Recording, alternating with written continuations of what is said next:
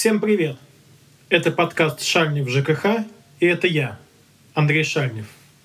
Наш подкаст устроен так. Я рассказываю вам, что такое ЖКХ, как оно связано с каждым из вас и другими сферами нашей жизни, и приглашаю гостей, которые рассказывают свои истории и свой опыт в этой сфере. Вы слушаете пятый выпуск. Между выходом четвертого и пятого выпуска прошел без малого год. Но сегодня мы продолжим говорить о нашем подкасте. Задержки были разные причины э, и поводы. О них я расскажу позднее. Но теперь наш подкаст будет выходить регулярно, раз в две недели.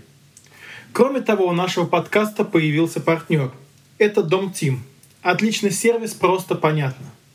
Компания, которая помогает создавать ТСМ и строить управляющим компаниям свои отношения с клиентами – она не просто предлагает вам выбрать себя в качестве управляющей компании или создать ТСН, а сформировать сообщество жителей и построить свою жизнь так, чтобы вы получали наибольшее удовлетворение от ЖКХ. И это не было для вас тремя страшными буквами.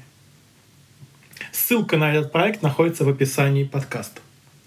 Мы записываем наш подкаст в августе, и этот месяц в России традиционно связан с негативом, с катастрофами, с природными катаклизмами, крушениями и прочим-прочим негативом.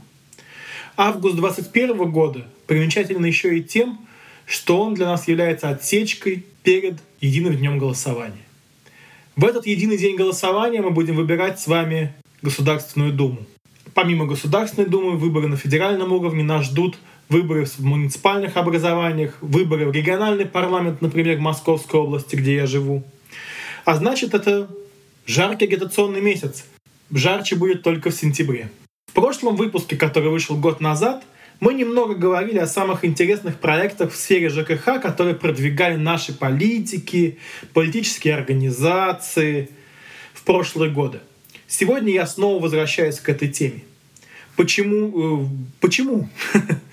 Потому что считаю очень важным сегодня взаимное обогащение сферы политики и ЖКХ – Многие люди, кто занимается жилищной сферой, любят говорить, что мы не занимаемся политикой, мы не политика, это вот ЖКХ, общее собрание собственников, управляющей компании, это никак не связано с политической сферой. Тем не менее, проведение общих собраний собственников, общение с управляющей компанией, выборы Совета Дома, прочее, все ближе по технологиям к классическим предвыборным кампаниям. Шутка ли, если какой-нибудь жилой комплекс, построенный одной трехбуквенной строительной компании зачастую может содержать в себе больше жителей, чем живет в некоторых муниципальных округах, откуда избираются депутаты в нашей стране.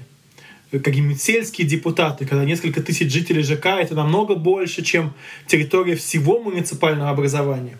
Это реальность. Поэтому очень важно понимать, что ЖКХ и политика, конечно же, тесно связаны. Многие же политики используют ЖКХ как площадку для набора политических очков. Они дают обещания о замораживании тарифов, говорят о чистой воде, которая безусловно станет, если они победят на выборах. О том, что они закроют все свалки и ведут раздельный сбор мусора. Как правило, это все меры, которые вводятся вот таким вот щелчком пальцев. Но ни одна из этих мер не решает никаких проблем, которые есть в нашей сфере, в нашей сфере ЖКХ, которая для всех нас, живущих на квартирных домах, очень важна. Прямыми шагами, обещаниями их решить невозможно. Они являются следствием других проблем в других сферах, изменения в которых возможны только при изменении политических курса, политических преобразованиях, построении институтов, независимого правосудия, судебной власти. Тем интереснее посмотреть какие-то практические кейсы, которые предлагают современные российские политики которые могут принести пусть небольшую, пусть локальную пользу, зато в моменте, здесь, сейчас. Потому что институты в нашей стране строятся сейчас в первую очередь так, не от так громких заявлений, не от э, компаний по выборам депутатов Государственной Думы, где даются обещания в сфере ЖКХ. Нет, нет, нет. Они даются в первую очередь и делаются за счет маленьких, небольших проектов, которые не стесняются менять политическую реальность вокруг себя. Мы формируем таким образом политическую ответственность которая в первую очередь является фундаментом для построения институтов гражданского общества, низовой самоорганизации и персональной ответственности. Причем тут ЖКХ, скажете вы, откуда эти три буквы, где тут текущие трубы и что-то еще. ЖКХ существует не в вакууме. Для него важны фундаментальные вещи. Вот все, о которых я сейчас говорил, они важны, потому что без них, в принципе, ну, какие-то изменения невозможны. Для ЖКХ политические методы важны для решения домовых проблем. Ну, как ни странно, да, часто та или иная домовая проблема упирается в Путина, если говорить образно, э, с долей метафор, но это действительно так. Полное же отрицание политического в своей общей жизни – это то, от чего надо уходить. Политического не надо бояться. Не нужно бояться быть политиком. Сфера ЖКХ имеет намного больше общего эмпирически, потому что общедомовое собрание — это полноценная предвыборная кампания. Внедряйте и используйте политику в проведении общедомовых э, собраний, политтехнологий. Ваше собрание будет проходить успешнее. Если вы не будете отрицать политического, как правило, в сфере ЖКХ на уровне своего отдельного дома вы сможете добиться намного больше. Ну а теперь перейдем к делу. Начнем не совсем с выборного проекта, но, безусловно, с политического. Этот проект называется «Трава у дома». Его делают зюзинские депутаты Антон Гришин и Юрий Самгин. Они представляют известный штаб Зюзина, моего хорошего друга и давнего знакомого Константина Янкаускаса. Они делают много очень крутых вещей э, в рамках своего проекта, которые, ну, я, например, таких проектов в Москве не нашел. Ну, и не только в Москве, в принципе. И при этом они, безусловно, являются политиками, потому что муниципальный депутат — это, безусловно, политик, человек, э, который занимается политикой. Но они не замыкаются только на своем районе, но делают другие полезные проекты. Кстати, у них есть еще свой подкаст. Ссылка будет в описании. Так что мы с ними немножко коллеги. Слушайте, там есть интересные выпуски. К сожалению, давно не обновлялось. Надеюсь, может быть, мое упоминание как-то стимулирует людей выпускать подкаст дальше. А многие из вас э, слышали «трава у дома», это словосочетание английский газон. У каждого такой есть свой в голове. Вот закройте глаза, произнесите английский газон, и вы в голове представляете себе некую такую идеальную картинку этого зеленого ковра, блестящего, роса или немножко влаги после дождя. Такой, как кровать, как диван, на котором можно лежать. Ну и, конечно, мы все понимаем, что газоны, которые мы можем видеть в своем дворе, они, мягко говоря, далеки от этого идеала. Это такое, что желтое, вытоптанное, высохшее, выкошенное, убитое. И, к сожалению, не очень хорошее. Многие из-за этого, что они видят такое покрытие газонов, всегда предпочтут газону, например, какое-нибудь резиновое покрытие, дорожку, асфальт – а, не то на детской площадке очень любят резиновые покрытия вместо газона, потому что знают, что у нас, даже если не формулируют для себя, знают, что за газоном у нас следить, к сожалению, не умеет. В Англии культура ухода за газонами формировалась очень долго, столетиями, но нам проще, чем Англии. В Англии это все получалось так вот методом проб и ошибок, долго-долго, Сейчас это все описано, есть много хороших книжек, и, в принципе, содержание хорошего газона не требует 200 лет, 300 лет политической культуры, развития парламентаризма в Англии, чего требует, например, независимое правосудие и система сдержек противовесов во власти. На деле же, на самом деле, все сложнее. В Москве находится район Зюзина, откуда депутаты, коллеги, бывшие мои.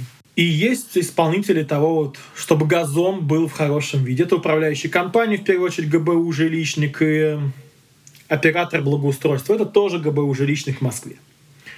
Как любая государственная организация, сервис и качество услуг – это одна из последних задач, которые будет решать ГБУ «Жилищник». У них стоят стратегические задачи от мэрии, э, собираемость платежей, получение субсидий, оформление, вхождение в программы, капремонты, но не газон. Это большая сложная система, тема, как управляется московская ЖКХ. Поговорим об этом как-нибудь в отдельно, но сейчас не об этом. Так вот, как же решить вот вопрос, что газон стал таким, ну или хотя бы приблизился к тому, что есть в Англии? Нужно устранить из уравнения узкое горлышко. Узкое горлышко — это начальство вот, ГБУ жилищника, который дает какие-то распоряжения своему персоналу. и поработать непосредственно с исполнителем. Потому что исполнители — это обычные люди, простые, у которых нет задачи выполнить свою работу плохо, которые, в принципе, были бы рады выполнить ее хорошо, я уверен. Поэтому штаб Зюзина и мои коллеги бывшие сделали простую понятную методичку, как ухаживать за газоном на пяти языках. На русском, киргизском, таджикском, узбекском, английском. Английский это, конечно, больше по фану, остальные языки практически и нужные — там кратко и емко на двух страницах четкая инструкция, которая позволяет устранить проблему. Понятное дело, не будет, конечно, сразу английского газона, который появится от такой методички. Нет, конечно, этого не будет. Но это шаг в правильном направлении. Он позволяет улучшить ситуацию вокруг нас. Понятное дело, что взять эту ситуацию на вооружение смогут только активные жители. То есть, ну, нельзя просто так распечатать и ткнуть дворнику «на». Для этого нужно строить какие-то отношения, общаться, выстраивать э, общение, чтобы это было эффективно. Но в целом это отличный пример локального проекта против одной конкретной проблемы в ЖКХ. Газоны, придомовой территории — это то же самое ЖКХ, который действительно пытается ее решить и формирует институты.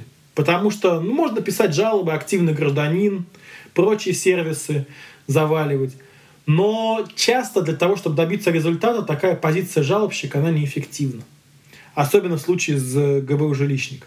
К сожалению, управление, система управления дома системно это не меняется, конечно, но это помогает двигать ситуацию в правильное направление. Ссылка на методичку будет в комментариях к этому подкасту. Посмотрите, что это сделали. Может быть, это вам в вашем доме пригодится, и вы сможете это использовать. Всячески рекомендую. Теперь от такого локального по отдельной проблеме в отдельном районе проекта перейдем к предложению глобальных реформ в сфере ЖКХ. А именно к программе «Бережливая ЖКХ. Энергоэкономия коммуналки». Ее еще в марте разработала такая партия «Новые люди». В СМИ она презентовалась как способ снизить издержки за ЖКХ на 25%, партия «Это новые люди» представляет собой там, очередную попытку создания партии правой ноги власти после правого дела, партии роста. Там практически нет ярких личностей, кроме Сардана Ксентьева, пожалуй, Андрея Нечаева из Фаберлика я не могу отнести, я смотрел его выступление, к ярким политикам его отнести не могу.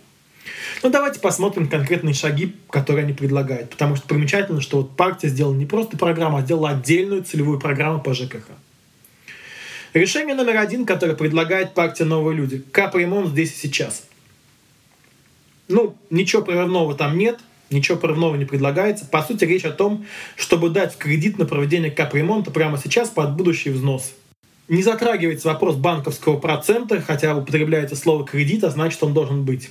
Какой он будет, непонятно. Вместе с тем, подобные программы с финансированием кредитования уже есть сейчас не проанализировано, в какой мере они работают, это аналитики здесь нету, но непонятно, что не устраивает сейчас. Например, есть программа с финансированием ремонта лифтов, которая была в пилотном режиме, по ряду там ТСЖ она работала где-то еще.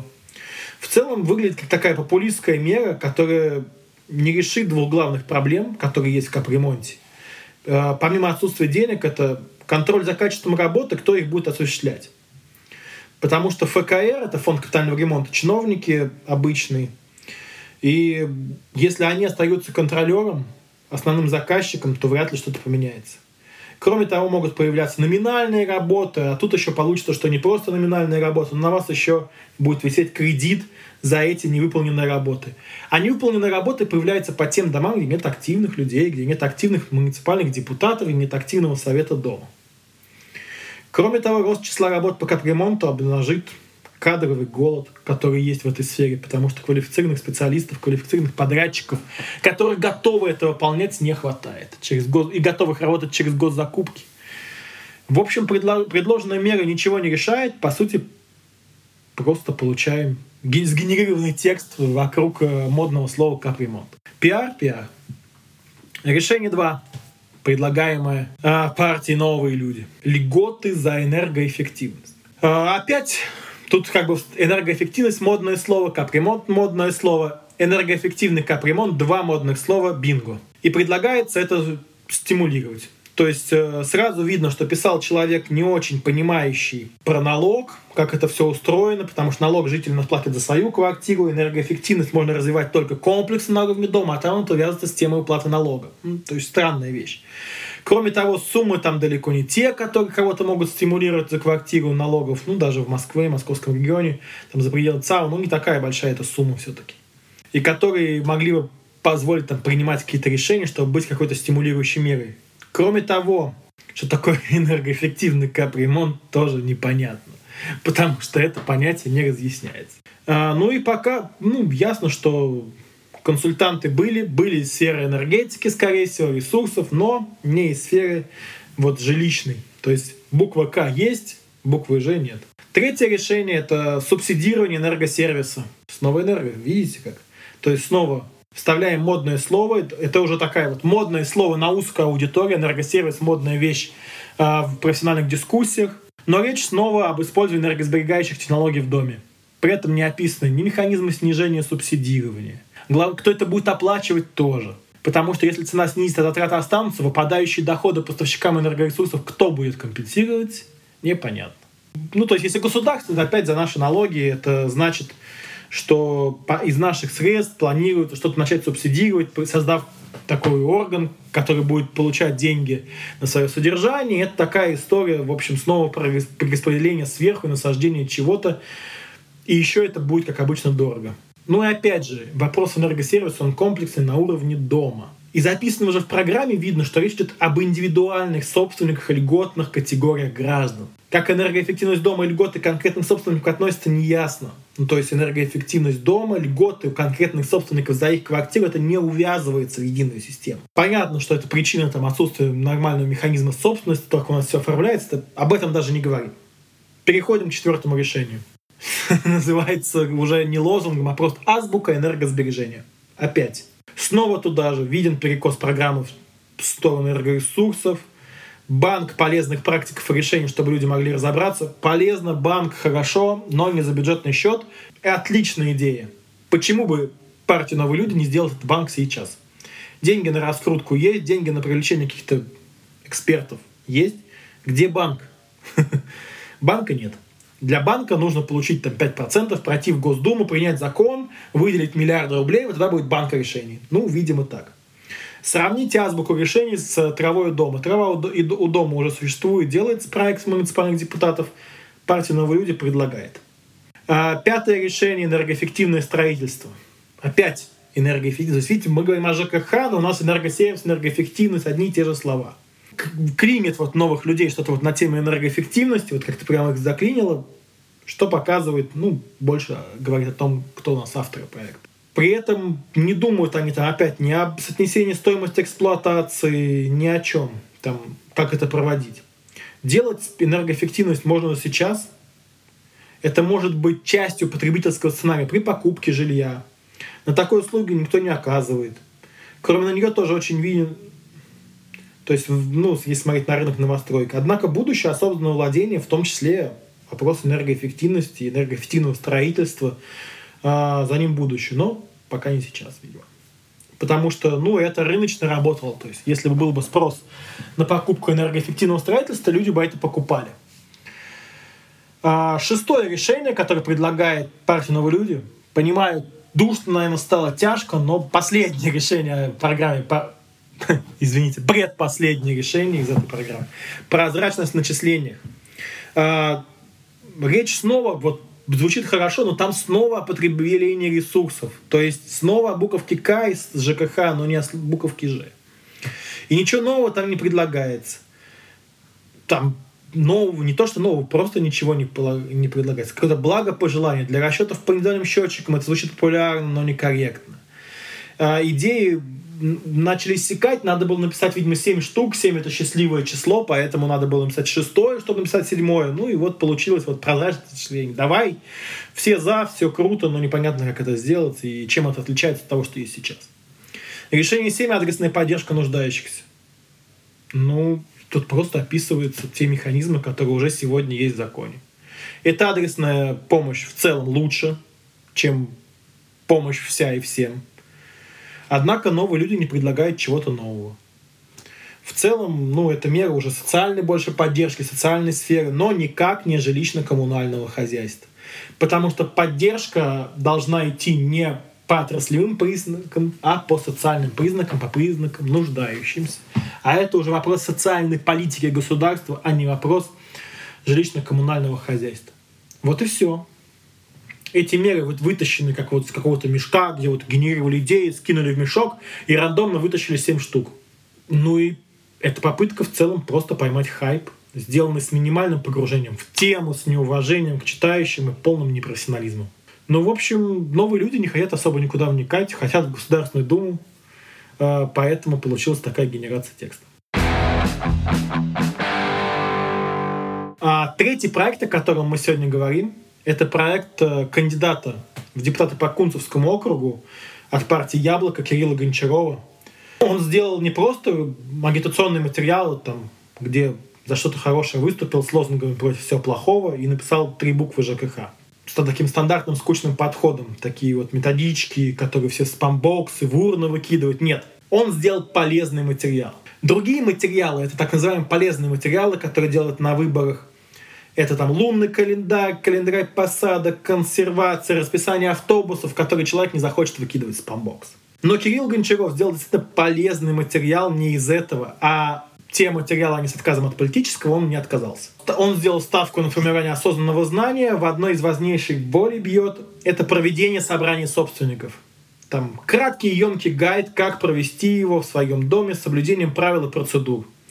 Там нет никаких общих слов о энергосервисе, энергоэффективности и прочих энерго-энерго. И как потом это стимулировать, миллиарды рублей, которые видят э, партия «Новые люди». Нет, Кирилл сделал отличный проект, который позволит вам прочитав это, более-менее поняв, как сделать собрание собственников, и вы выйдете из этого с большим знанием, для, чем до того, как прошли этот материал. В условиях недоверия политикам, отрицания политического, это отличный пример, зачем нужны политики, какая от них польза, потому что это несет в себе практическую пользу. Тем более, что долгосрочно, чем больше людей будет уметь проводить собрания собственников, пользоваться своим правом, избираться в советы домов, тем больше будет поддержка ценности демократии, либерализма, процесс неизбежен. Единственный минус там, ну, то, что акцент методички сделан все-таки на юридические моменты, а проведение собрания собственников — это там политическое, психологическое и другие аспекты убирать нельзя, потому что ну, акцент только на юридических моментах не позволит вам провести успешное собрание. Там, безусловно, нужно будет уделять внимание всему остальному. Но все равно это очень круто. Поэтому Кирилл молодец, отличный пример. Э, респект ему большой за это. На этом наш э, выпуск подкаста завершен. Я уверен, что я охватил лишь маленькую талику предложений политиков, их есть намного больше, но это вот бросилось в глаза именно мне. Возможно, в будущих выпусках мы будем возвращаться к этой теме, особенно если вы в комментариях выразите на это спрос.